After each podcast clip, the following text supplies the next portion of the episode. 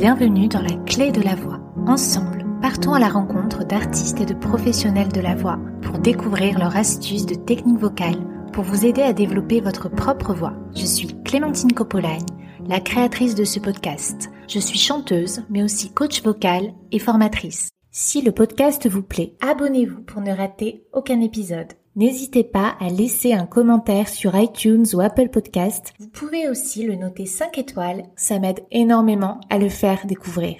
Le corps est l'instrument de la voix et la moindre crispation s'entend immédiatement. C'est pourquoi il existe des kinés spécialisés, des kinés du chanteur et du musicien, pour aider le chanteur à utiliser son corps de la façon la plus économique et la plus physiologique possible. Je suis dans le cabinet de Fabienne Poulet-Schneider, une personne avec qui je prends plaisir à travailler depuis quelques années déjà et je voulais absolument lui consacrer un épisode. Alors je m'excuse, il y aura un petit peu de bruit puisque des patients ont sonné chez son confrère et on entend un petit peu l'univers euh, sonore du cabinet. J'espère que ça ne vous dérangera pas trop. D'ailleurs, nous avons tourné une vidéo dans son cabinet qui sortira vendredi 8 janvier où vous pourrez voir la mise en application concrète des conseils de Fabienne. Donc ce sera sur ma chaîne YouTube et je vous laisse découvrir notre conversation. Bonjour Fabienne. Bonjour Clémentine. Est-ce que vous voulez bien nous présenter votre métier? Alors, le métier de kiné des musiciens et des chanteurs, c'est un métier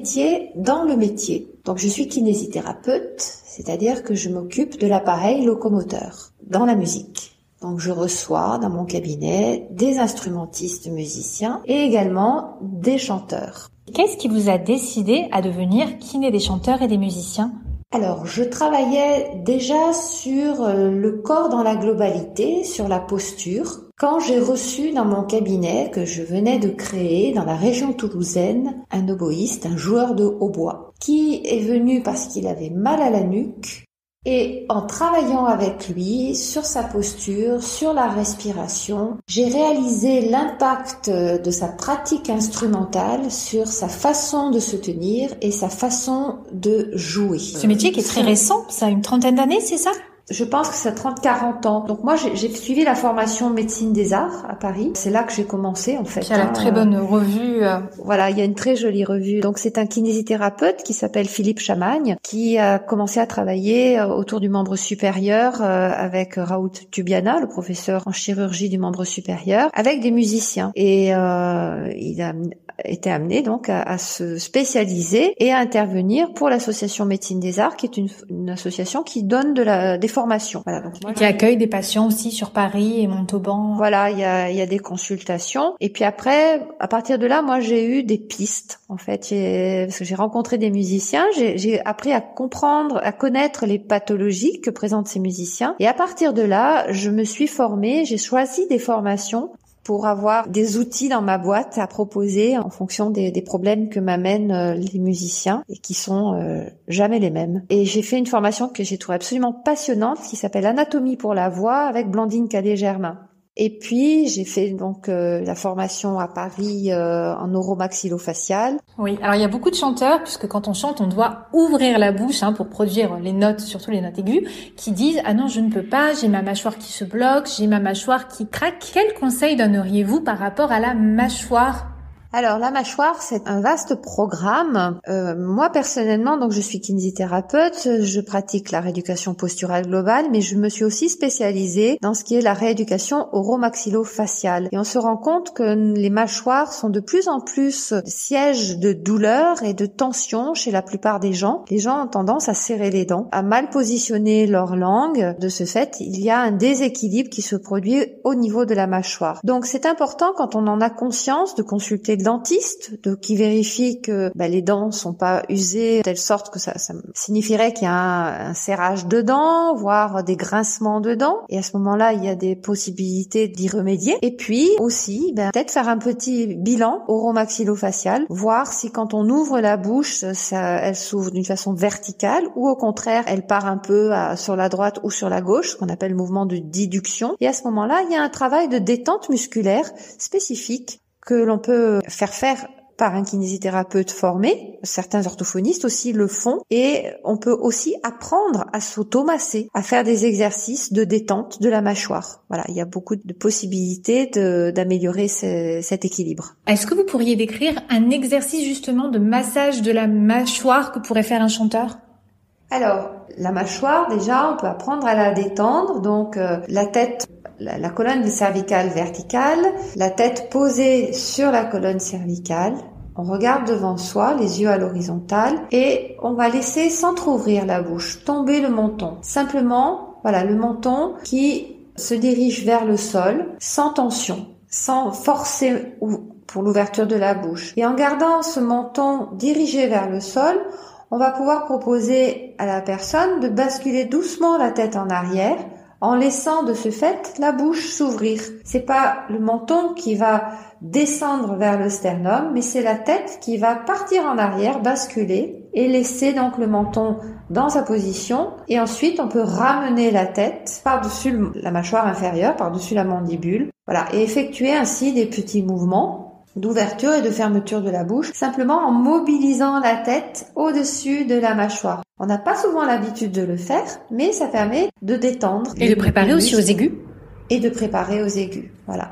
Selon les morceaux qu'on va faire. Et euh, Voilà, parce qu'en basculant la tête en arrière, on va aussi tendre et détendre le voile du palais. Pour les auditeurs qui aimeraient savoir comment se passe la première séance, le bilan, est-ce que vous voulez bien leur expliquer? Je regarde son corps dans l'ensemble, sa façon de se tenir, sa façon de déambuler et je le considère comme euh, un patient ordinaire. Je vais ensuite procéder à un bilan. Donc je lui demande de se déshabiller et j'observe un petit peu comment est organisé son squelette, ses muscles. Et dans un deuxième temps, je vais lui demander de jouer, donc de se mettre à l'instrument ou de chanter si c'est un chanteur. Et là, je vais observer à nouveau comment se comporte son squelette, son appareil locomoteur lors de la pratique musicale.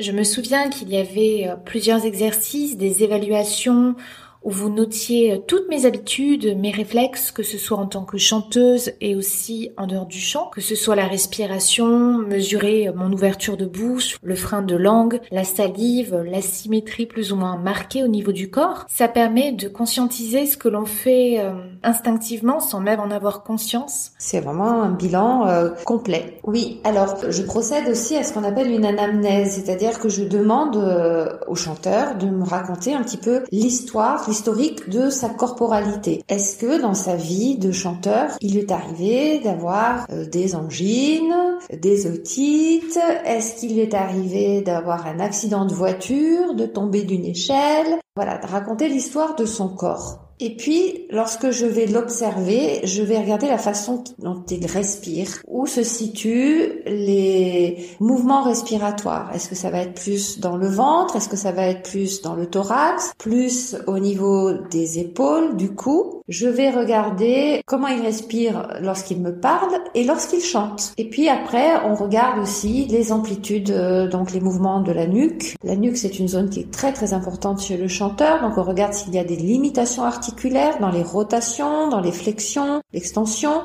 Et puis également, euh, autre articulation, autre zone articulaire très importante, c'est l'articulation temporomandibulaire, c'est-à-dire la mâchoire. Donc on va regarder effectivement l'ouverture de la bouche et euh, en déduire s'il y a des tensions musculaires qui euh, gênent cette ouverture, qui la rendent asymétrique. Et l'ouverture de la bouche, c'est très important pour formuler des sons, pour formuler les voyelles, euh, les consonnes, etc. On observe tout ça en dehors du chant et lors du chant. Je regarde aussi les appuis. Voilà. Comment est-ce que le chanteur, lorsqu'il chante debout la plupart du temps, positionne ses pieds l'un par rapport à l'autre? Où sont situés ses appuis? Est-ce que ça va être plus à l'avant du pied, à l'arrière du pied, plus sur un pied que sur un autre? Est-ce que c'est quelque chose qui se perpétue tout le long du chant Ou est-ce qu'il va y avoir une certaine mobilité, une alternance des appuis? Voilà, comment sont aussi ses genoux? Est-ce qu'ils sont hyper tendus, en hyperextension? Ou au contraire, est-ce qu'il a procédé à une flexion des genoux euh, d'une manière un petit peu permanente, comme un skieur, parce qu'on lui a dit qu'il fallait être détendu, donc du coup il va se mettre en flexion. Voilà, la position du bassin qui est très très importante puisque c'est euh, sur le bassin que va ensuite euh, s'aligner la colonne vertébrale. Comment sont les courbures? Quelle zone du dos il va utiliser pour chanter? Voilà, on, on observe tout le corps en train de euh, participer à l'émission vocale. Oui, puisque ce n'est pas que les cordes vocales, hein, c'est vraiment tout le corps qui participe à la phonation. Donc le musicien, il a tendance à parler de son instrument qui se situe essentiellement dans la gorge et qui est le larynx. Larynx qui est pas plus gros qu'un dé à coudre, mais il est dans un corps euh, global, dans toute une corporalité. Et c'est important de regarder l'ensemble. Chez un violoniste qui va amener son violon chez le luthier, l'essentiel de sonorité n'est pas émise par les cordes, mais il y a l'ensemble du coffre de la table, il y a aussi le mouvement de l'archer. C'est plus complexe que simplement des cordes de violon ou des cordes vocales. Vous avez un piano dans votre cabinet, vous vous en servez pour le travail sur les morceaux des artistes qui vous consultent et ça sert aussi pour les vocalises. Est-ce que vous voulez bien nous en dire plus? Parce que le chanteur vient, écoute chanter et j'essaye de, en tenant compte évidemment de ce qu'il m'a dit précédemment, de voir quelles sont ses difficultés. Et à ce moment-là, moi je suis pas professeur de chant, je vais simplement essayer de proposer des exercices pour physiquement détendre là où il y a une tension au moment de sa difficulté et on va essayer de, de trouver une vocalise, euh, va faire travailler dans cette zone-là. Voilà. Si par exemple il m'amène une partition avec euh, un passage particulier difficile, on va essayer de travailler euh, sur ce passage-là ou soit sur la partition directement, soit en réduisant la difficulté et en ramenant ça simplement à, quelques notes. Oui. Et est-ce qu'il y a un style de musique qui vient davantage consulter? On sait par exemple que pour les phoniatres, les chanteurs lyriques vont davantage les voir que les chanteurs de rock. Les instrumentistes ou les chanteurs de musique classique peut-être davantage avoir des tensions liées à la pratique, euh, la lecture de partitions, l'exigence liée au répertoire. Mais il se trouve que quand je regarde euh, parmi tous les chanteurs que j'ai reçus, je dirais que j'ai plutôt reçu des, des chanteurs de musique actuelle. D'accord. Voilà. Mais je me demande si en fait ça vient pas de l'enseignement qu'ils ont reçu avec des professeurs qui peut-être sont plus ouverts sur d'autres choses, travail corporel ou et qui vont d'une certaine curiosité, qui vont les amener à proposer à leurs élèves d'aller consulter euh, un kiné. Voilà. Je pense que les chanteurs lyriques vont aller plus facilement chez un orthophoniste, s'occuper d'une façon plus spécifique du larynx. Voilà. Oui, c'est vrai que ça m'a été ma première démarche. C'est aussi même pour continuer de me former, c'était de me rapprocher d'une orthophoniste et vraiment par hasard, je vous ai euh, rencontré suite à un problème euh, musculaire en accompagnant mes élèves au piano et ça m'a donné envie bah, de faire ce travail-là avec vous sur euh, le corps et c'est vrai que c'est une chose dont on parle très peu, qu'il faudrait en des interventions de kiné comme vous dans les conservatoires. Oui, alors je pense effectivement que voilà les, les chanteurs classiques vont aller plus spontanément voir un orthophoniste parce que c'est vraiment le cœur du sujet, le, le larynx, la gorge et mon approche moi est plus globale. Moi je travaille plus sur la posture d'une manière générale et c'est pour ça que j'ai beaucoup de plaisir à travailler de concert, si on peut dire, avec les orthophonistes. On fait un travail extrêmement complémentaire et j'ai beaucoup de plaisir à échanger avec elles. Je dis elles parce que c'est souvent des femmes, mais bon, avec les orthophonistes. Mais bon, c'est un travail qui est très complémentaire et finalement le, le bénéficiaire c'est c'est Oui. Quelle est la démarche des patients qui viennent vous voir? Alors la démarche elle est variable. Il y a des musiciens qui viennent parce qu'ils ont un empêchement. Ça, c'est vraiment la première cause. Ils peuvent plus chanter, ils peuvent plus jouer. Voilà. Donc, c'est vraiment ce qui les, a décidés à franchir le, le pas de la porte du cabinet médical. Et à ce moment-là, on va être dans un soin. On va essayer de sentir pourquoi il y a une tension dans le larynx, pourquoi est-ce que il y a cette euh, oppression au niveau de la Donc là, on est dans un soin pour récupérer euh, toutes euh, ses capacités à chanter. Il y a aussi des chanteurs, des musiciens qui viennent pour améliorer leur performance vocale, pour l'épanouissement des aigus ou sentir moins de tension, se sentir plus à l'aise dans les graves, améliorer la respiration. Ça, c'est quelque chose qui revient régulièrement, améliorer le souffle, mieux gérer la respiration. Et puis il y a aussi des musiciens qui viennent pour gérer le trac parce qu'ils ont une audition, un concours, un rôle à tenir qui, est un petit peu au-dessus de ce qu'ils font d'habitude au niveau de l'exigence et à ce moment-là, on va se mettre en condition pour optimiser euh, la performance. D'accord, donc un travail sur le trac, vous utilisez aussi la sophrologie. Alors donc moi je suis kinésithérapeute et j'ai effectivement fait tout le cursus pour obtenir le master en sophrologie. Et ce qui m'a intéressé dans la sophrologie caïcédienne, donc que je pratique, c'est l'importance du corps. J'ai eu la chance de travailler avec Caicedo en sophrologie caïcédienne où on émet des sons aussi. Hein. Il, y a, il y a tout un travail autour de l'émission sonore et on utilise le corps pour euh, améliorer la détente mentale. Donc j'utilise à la fois des moyens de détente en kinésithérapie, par la conscience du corps, comprendre, faire des exercices qui vont amener à une meilleure connaissance du corps. Donc ce qui est rassurant, quand on connaît mieux, on est rassuré. Et puis aussi un, un travail de projection dans l'événement que l'on fait au cours de séances de sophrologie. Comme de la préparation mentale, se visualiser en conditions voilà, c'est s'appréhender dans le moment à venir, se sentir en pleine possession de ses moyens et effectivement aussi se sentir en pleine possession de ses moyens, mais avec peut-être des choses imprévues qu'il va falloir gérer. Et donc, prendre confiance en soi dans la façon de gérer les événements. Euh, si c'est devant un jury, ben euh, ça va être peut-être un jury qui fait la grimace ou qui paraît absent. Euh, voilà, apprendre à, à faire avec toutes les composantes inconnues qui peuvent arriver lors de cet événement.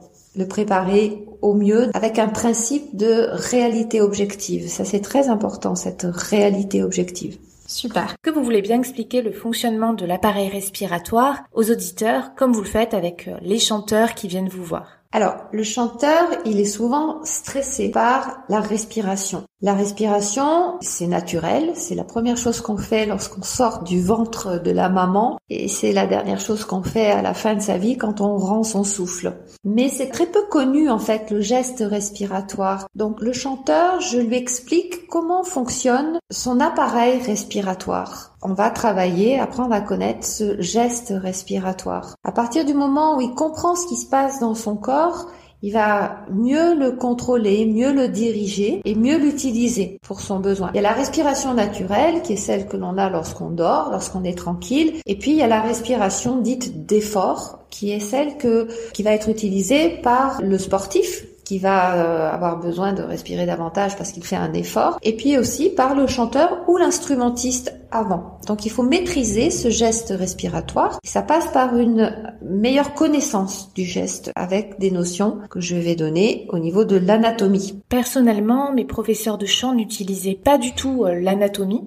Je pense qu'à l'époque, c'était peut-être moins répandu, donc c'était des cours de chant très imagés. Certaines images faisaient de suite écho, mais d'autres euh, un peu moins, et c'est ce qui m'a donné euh, envie de chercher des schémas dans les livres de technique vocale, d'anatomie pour les chanteurs, pour comprendre, pour répondre à mes interrogations et mes blocages aussi quand j'étais une apprentie chanteuse. Le respiratoire, en fait, il se passe à l'intérieur du corps. C'est pas comme euh, lorsqu'on veut vous expliquer le mouvement d'un doigt au sein d'une main. Le piano, c'est beaucoup plus facile à expliquer parce qu'on voit. Euh, le geste respiratoire, il est à l'intérieur. Il se passe dans les poumons il se passe euh, au niveau du muscle diaphragme et donc ça on, le voit pas. Donc euh, le professeur, il a tendance à vouloir donner des images qui vont amener à imaginer et réaliser un geste. Voilà. Mais des fois, c'est intéressant de d'expliquer à quoi correspond cette image parce que des fois des images peuvent donner aussi des informations qui vont être interprétées et parfois pas interprétées justement. J'ai mis beaucoup de temps avant d'arriver à respirer correctement, à utiliser ma respiration pour le chant le ventre bouge lors de la respiration. Il va sortir lors de l'inspiration, c'est-à-dire l'acte de prendre l'air, et il va rentrer lors de l'expiration. Ça, c'est le mouvement naturel. Souvent, chez le chanteur ou l'instrumentiste avant, on va lui dire tu gonfles ton ventre quand tu prends l'air et tu le gardes gonflé lorsque tu souffles. Or, en fait, gonfler le ventre, ce n'est pas une fin en soi. C'est une conséquence. C'est la conséquence de l'abaissement du diaphragme lors de l'inspiration. Le diaphragme, qui est un muscle qui est en forme de disque concave, la concavité étant dirigée vers le bas, va descendre lors de l'inspiration et il va de ce fait appuyer sur les viscères. Et le ventre, du coup, va augmenter son diamètre, va augmenter de volume. Le diaphragme va ensuite remonter lors de l'expiration, lorsque les poumons vont se vider et vont même tracter le diaphragme par leur élasticité. Et à ce moment-là, les viscères vont pouvoir reprendre leur forme et le ventre va retrouver une forme plus plate. Voire même se creuser si on pousse le souffle. Le problème, c'est lorsque l'on parle du soutien. Le soutien, c'est au fond contrôler la remontée du diaphragme. Ça veut dire freiner cette remontée du diaphragme pour pouvoir gérer le débit de l'air. Et à ce moment-là, la conséquence, ça va être que le ventre va rester gonflé plus longtemps que d'habitude. Voilà, mais ce n'est que la conséquence de ce mouvement de remontée du diaphragme. Est-ce qu'il y a des exercices pour le souffle que vous souhaitez conseiller, des outils avec lesquels vous aimez travailler? Alors ça, les professeurs de chant connaissent bien. Il y a beaucoup de choses avec des consonnes cicatives, donc les S, les feux, les che, les, les sifflantes, voilà tout ce qui va être sifflante pour gérer le, le souffle. Euh, moi, je travaille dans un premier temps à prendre conscience sur la prise de conscience du souffle. Donc, j'utilise des outils comme les ballons de baudruche, la paille, pour euh, bien prendre conscience qu'il y a un mouvement de contraction au niveau des, des, abdominaux avec un muscle qui est très important, qui fait le tour de la taille et qui s'appelle le transverse. Voilà, donc ça ce sont des exercices pour solliciter le transverse. J'amène aussi les, les musiciens, les musiciennes à prendre conscience du périnée. Donc toujours en soufflant dans le ballon, contracter ce périnée, relever tout ce qui va être le plancher pelvien en même temps que le ventre va rentrer. Et puis après, ben, on travaille euh, avec aussi une paille ou avec donc comme je vous disais les, exercices typiques des professeurs de chant. Comment prévenir plutôt que guérir? Puisque les chanteurs et les musiciens, contrairement à ce que l'on pense, font un métier éprouvant pour le corps. Il y a du transport de matériel, des instruments, des bagages hein, de façon répétée. Il y a une fatigue liée au manque de sommeil, aux déplacements souvent euh, en bus, parfois en voiture.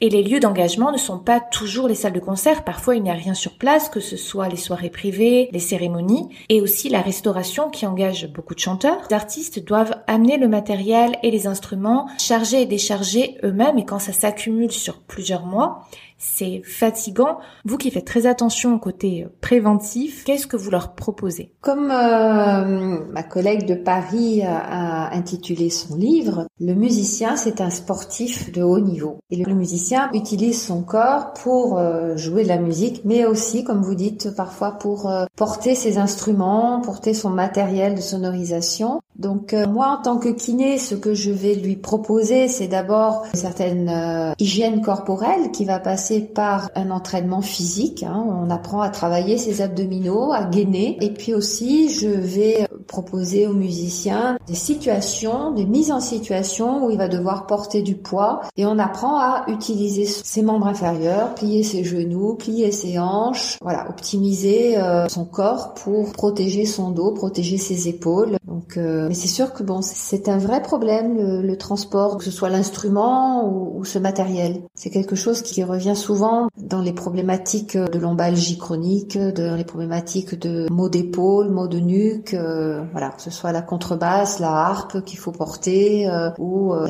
le matériel de sonorisation. voilà, donc il y a une certaine hygiène corporelle. Le musicien, souvent, il se couche tard, donc il faut aussi qu'il ménage son temps de sommeil parce que ça, ça compte. On se fait plus facilement mal lorsqu'on est fatigué. Et puis, donc on parle aussi de l'hygiène alimentaire, de l'hydratation. Je pense qu'il faut avoir une approche globale en fait dans la prévention euh, de la santé. Oui, le chanteur, le musicien, on les compare à des sportifs de haut niveau. Alors j'ai pas trouvé d'études sur les chanteurs, mais j'ai lu une étude finlandaise sur les musiciens qui disait qu'un bassiste transpirait autant qu'un bûcheron et qu'un batteur se fatiguait autant qu'un boxeur. Donc il y a vraiment euh, il y a une analogie avec le livre que vous avez cité tout à l'heure. Hein. Le musicien est un sportif de haut niveau. Le sport, c'est recommandé pour tout le monde. Vous-même, hein, ça fait partie de vos grandes passions, Fabienne. Avez-vous des conseils pour les chanteurs et les musiciens? Je me souviens quand euh, à Toulouse, j'ai été amenée à, faire de la prévention donc auprès des enfants en classe à horaire aménagé musique au conservatoire de Toulouse. Et il y avait un enfant qui m'avait demandé, il avait levé la main en me disant mais madame c'est grave si je fais du sport. Oui, parfois j'ai eu des chanteuses qui étaient euh, à côté euh, danseuses professionnelles et c'est vrai que c'est pas la même respiration. En fait, je pense que ce qui est important pour un instrumentiste ou un chanteur, c'est que son corps soit disponible, qu'il y ait une certaine souplesse une certaine élasticité. Voilà. Donc euh, un sport pratiqué de façon intensive, la danse aussi, vont comment dire modeler le, le, corps, faire travailler beaucoup certains muscles et ça peut être préjudiciable effectivement euh, au chant, euh, à l'émission vocale. Mais ça va être préjudiciable aussi dans d'autres choses de la vie. Voilà, donc c'est important de toujours retrouver un certain équilibre. Le sport, euh, c'est une activité qui doit être faite dans le plaisir. On fait du sport parce qu'on aime ça parce qu'on en a besoin, on sent qu'on a besoin de se défouler, parce qu'on a, le sport nous procure du plaisir. Pour moi, le sport, c'est pas une thérapeutique. Ça, c'est mon point de vue. Donc, je reçois des musiciens ou des chanteurs qui sont sportifs, qui aiment ça, qui aiment courir, qui aiment euh, jouer au tennis, etc. Donc, euh, très bien. Tout ce qui va être travail musculaire, respiratoire, c'est bon pour la santé euh, de monsieur, madame tout le monde. Ça l'est également pour le musicien, le chanteur. Par contre, voilà, je vais pas dire aux musiciens, ben, à partir de demain, vous allez euh, faire du vélo ou euh, vous mettre à nager. Voilà, je je pense pas que ce soit une bonne idée de lui imposer ça. Euh, ça sera une contrainte supplémentaire. Par contre, je pense que c'est vraiment primordial, essentiel que le musicien, le chanteur effectue un travail corporel. Et c'est pas forcément du sport. Ça peut être un travail de stretching, ça peut être un travail gymnastique gymnastique euh, classique, gymnastique holistique, gymnastique chinoise, pourquoi pas. Euh, gymnastique holistique, c'est vrai que c'est très complémentaire. Voilà, ça peut être un travail de Feldenkrais, pourquoi pas. Il y a beaucoup de techniques dites corporelles qui euh, amènent le, le musicien, le chanteur à prendre soin de, de son corps et à le faire travailler.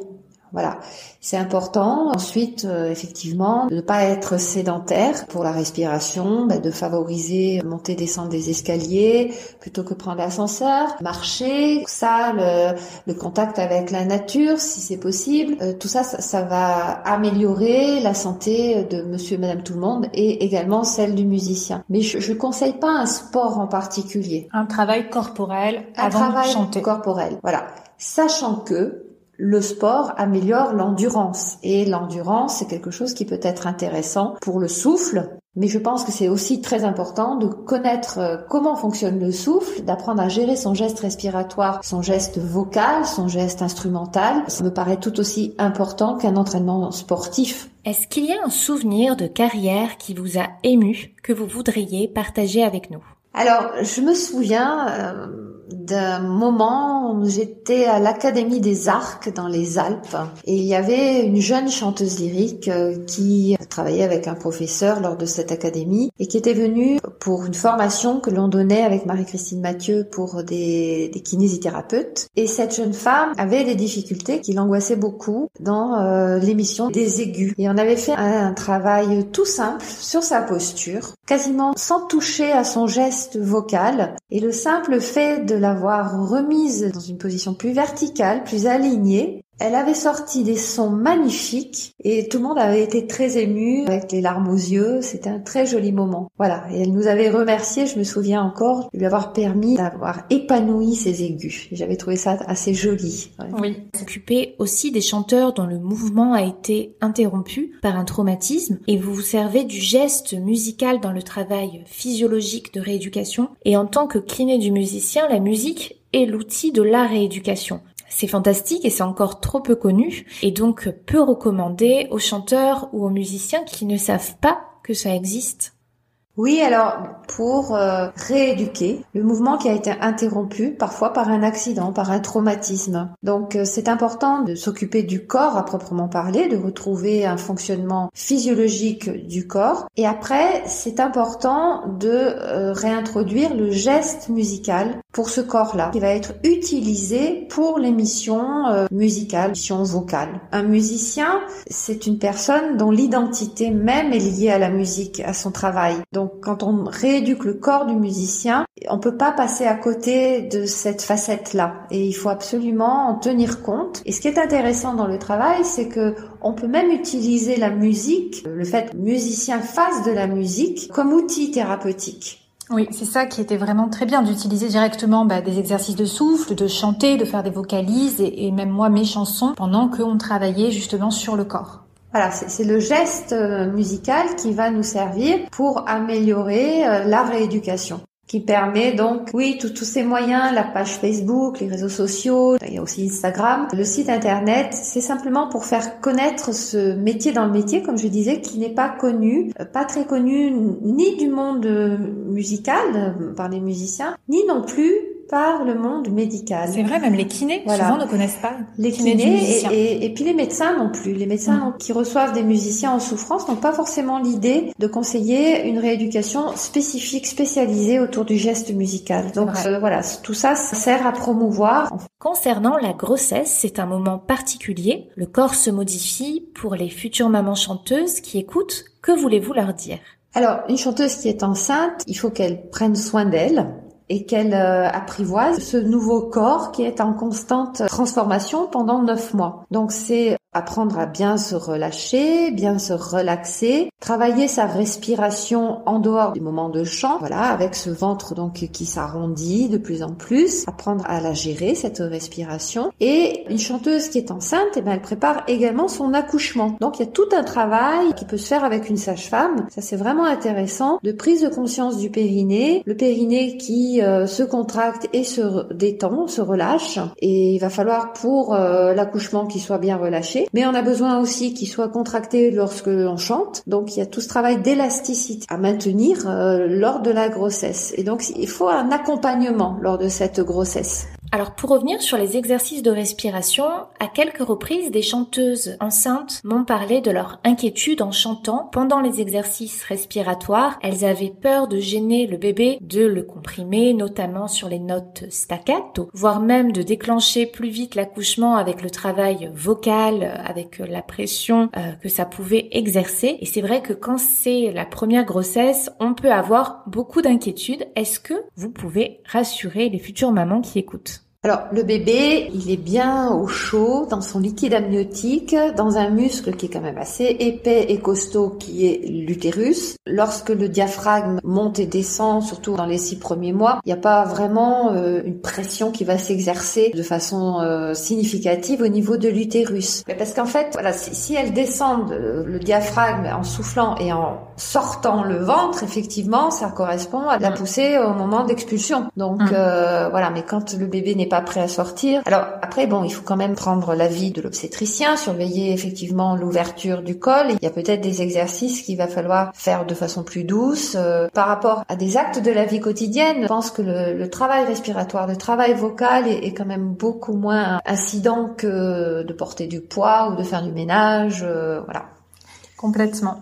Et est-ce que vous auriez des conseils pour des chanteuses en postpartum? Je pense que c'est très très important dès euh, la première semaine de la naissance du bébé pour la maman de reprendre euh, possession de son corps, de retrouver les contractions du périnée avec euh, le souffle, de retrouver des sensations tout doucement au niveau du transverse, continuer de prendre soin de son corps comme on l'a fait jusqu'à l'accouchement. Et pour un instrumentiste pour un chanteur, c'est d'autant plus important d'effectuer une rééducation périnéale. Voilà. il faut avoir un périnée au top. Parce que sinon, il va y avoir d'abord euh, une influence sur la qualité du son, et puis aussi, il peut y avoir, si c'est mal réorganisé, une incidence sur euh, la continence euh, de la vessie, voire même des organes qui peuvent descendre. Mm. Donc c'est vraiment très très important ce, ce travail du périnée. Oui. Alors, je voulais vous demander s'il y a une tranche d'âge qui est plus représentée parmi vos patients. Je dirais que les patients consultent soit quand ils sont étudiants, parce qu'ils sont dans une recherche de performance, qui sont aussi sous pression et que se manifestent des troubles divers et variés, ou alors autour de la quarantaine. Voilà, là il y a des choses, il y a une certaine peut-être fatigue qui a commencé à s'installer, et puis un désir aussi de renouveler certaines euh, pratiques, se remettre euh, à, jour. Donc euh, soit 20 ans, soit 40 ans. C'est plutôt vers cette tranche d'âge que je, je, vois les gens.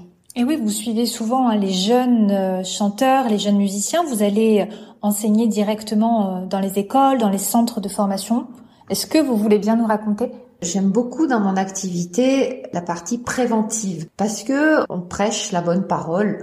en prévention des troubles musculo-squelettiques. en prévention, pour éviter que, qu'il y ait une souffrance qui vienne gâcher le plaisir de chanter et euh, terriblement angoisser le, le, chanteur. Donc, on va être d'autant plus attentif d'informer les professeurs. Pour les personnes qui souhaitent faire cette démarche, à qui cela s'adresse-t-il et comment peuvent-ils se former avec vous? Dans mon activité professionnelle, qui est déjà très intéressante, euh, prendre soin des musiciens, des chanteurs, c'est absolument passionnant. J'aime beaucoup, particulièrement, euh, prévention. C'est très important pour moi d'expliquer aux gens comment prendre soin de leur corps et optimiser la capacité que l'on a à minimiser les risques de se blesser, de se faire mal. C'est tellement angoissant, tellement déplaisant pour un musicien d'être empêché de son art que la prévention, pour moi, c'est vraiment quelque chose de très important. Je participe à des actions de prévention, notamment par le biais du CNFPT, qui est un fonds de formation continue pour les fonctionnaires territoriaux. Donc ça m'amène à intervenir euh, auprès de professeurs de musique, dans des écoles de musique. Voilà. Et là, dans, dans, le public, il y a euh, toujours des professeurs de chant. Je remarque d'ailleurs que ces professeurs de chant ont toujours beaucoup de questions à poser et se sentent toujours très concernés par le travail sur le corps que je vais proposer. Voilà, j'interviens donc euh, par le biais de ces formations-là. Je peux aussi proposer des formations individuelles, euh, recevoir des professeurs de chant à titre individuel pour euh, répondre à leurs questions, leur proposer un programme qui, va s'intituler Protéger la voix pour apprendre justement à prendre soin de leur voix et enseigner à leurs élèves à protéger leur voix également. Et vous-même, vous avez une pratique vocale depuis plusieurs années? Voilà, alors moi je chante j'ai pris des cours de chant, je continue de travailler la voix et j'ai aussi le grand bonheur de chanter dans un chœur. D'accord, donc votre répertoire c'est plutôt le chant lyrique, c'est ça? Voilà, je chante euh, du lyrique, du baroque, mais après je suis ouverte à tout chant, tout ce qui est chant actuel, chant musique du monde, à l'occasion. Mais ma pratique régulière, c'est quand même le chant lyrique. oui, moi, c'est ce qui m'avait frappé quand j'étais venue dans votre cabinet, c'était euh, les affiches d'opéra et de Béatrice Curia-Monzon. Donc, je m'étais dit, ah, ce n'est pas seulement une kiné des musiciens, elle doit aimer le chant. Et oui, quand on est kiné du musicien, on aime aller euh, écouter la musique. Donc, moi, je suis une fervente de l'opéra. Et puis, bon, de toute façon, de, de tout concert, euh, je suis très ouverte à tout ce qui est musical dans tous les répertoires. Est-ce qu'il y a un exercice que vous conseilleriez aux chanteurs? Alors, le conseil que je donnerais aux chanteurs, c'est de s'occuper du corps en dehors du moment où il chante. Le chanteur, il a une connaissance empirique de son corps comme un corps chantant. Euh, voilà, le corps n'est pas que chantant et je pense que c'est important pour le chanteur de faire des exercices respiratoires sans le chant, se poser, s'allonger au sol, sentir le corps respirer, sentir les zones qui respirent, sentir les zones qui ne respirent pas, c'est-à-dire les zones qui bougent, les zones qui ne bougent pas et essayer vraiment de libérer cette respiration. Ça, je pense que c'est un exercice jouer avec la respiration, ça serait vraiment s'il y avait un seul exercice à faire, ça serait celui-ci. D'accord, c'est un très bon conseil. Par rapport à la posture, à l'appareil locomoteur, est-ce que vous voulez bien nous en dire davantage et répondre aux questions que peuvent se poser les personnes qui écoutent? Alors, en fait, euh, je dis toujours, il n'y a pas une posture. On parle de l'appareil locomoteur et locomoteur, ça veut dire qui est en déplacement, qui est en train de... Le corps humain est fait pour le mouvement. On n'est pas fait pour rester euh, debout tout le temps ou assis tout le temps. Voilà, le seul moment où on est censé pas bouger, c'est quand on est allongé et qu'on dort. Donc en fait, il va y avoir des postures. Et la mauvaise posture, ce qu'on va dire qui est pas bon, c'est la posture qui est toujours la même et qui ne bouge plus. Voilà, quand le musicien se campe dans une position et semble incapable de changer de position, il y a une cristallisation de tension. Et à ce moment-là, le corps va être moins disponible pour l'acte musical. Comment faites-vous pour modifier une posture figée? Je vais l'inviter à prendre conscience de ses appuis. Comment sont les appuis? Est-ce que ce sont des appuis qui sont permanents, toujours localisés au même endroit, ou est-ce qu'au contraire, il y a au fur et à mesure l'élocution, le chant, le, phrasé, est-ce qu'au fur et à mesure qu'il joue, ces appuis sont modifiés? Comment sont ces articulations? Est-ce qu'il sent que ces articulations sont tendues ou au contraire souples? Comment est-ce qu'il sent l'alignement de sa colonne vertébrale, la position de sa tête Comment il sent euh, la position de la mâchoire, la détente dans la bouche, etc. Donc euh, voilà, il y a une prise de conscience globale, comment on perçoit la position du corps dans l'espace au moment où l'on chante, et est-ce que c'est quelque chose qui est immuable, qui est figé, ou au contraire qui est amené à se modifier au fur et à mesure du déroulé de la phrase musicale? Ben merci beaucoup Fabienne de m'avoir accordé ce temps. Où est-ce que les auditeurs qui sont intéressés par votre métier, par euh, vos formations, où est-ce qu'ils peuvent vous retrouver sur Internet? Mon contact, on peut l'avoir par mon site internet, donc c'est kiné du musicien, tout attaché, .com, voilà, www.kinédumusicien.com. J'exerce à Marseille, dans le 8e arrondissement, donc près du métro Perrier, dans la rue Jean Mermoz, où j'ai mon cabinet. Et vous êtes aussi très mobile dans toute la France. Voilà, et je suis mobile. J'ai été appelée euh, lors du festival d'art lyrique euh, d'Aix-en-Provence. Je me déplace à la demande. Euh, je vais donner des enseignements à Toulouse. oui, j'anime des formations un petit peu partout là où on me demande. Très bien. Ben, merci beaucoup Fabienne. Merci à vous Clémentine. À bientôt. À bientôt. La clé de la voix, c'est fini pour aujourd'hui. Je vous dis à la semaine prochaine. N'hésitez pas à recommander le podcast à vos proches à mettre une évaluation 5 étoiles et un petit commentaire sur la plateforme d'écoute pour le soutenir. D'ailleurs, je tirerai au sort l'un d'entre vous qui aura fait cela. Il gagnera une analyse personnalisée sur sa voix d'après un enregistrement audio ou vidéo ou bien mon kit de souffle que j'ai créé pour mes élèves. Pour aller plus loin, rendez-vous sur la clé de la voix.com. Je vous dis à mercredi prochain. Merci d'avoir écouté jusqu'au bout. Pour retrouver les liens mentionnés, c'est sur la description.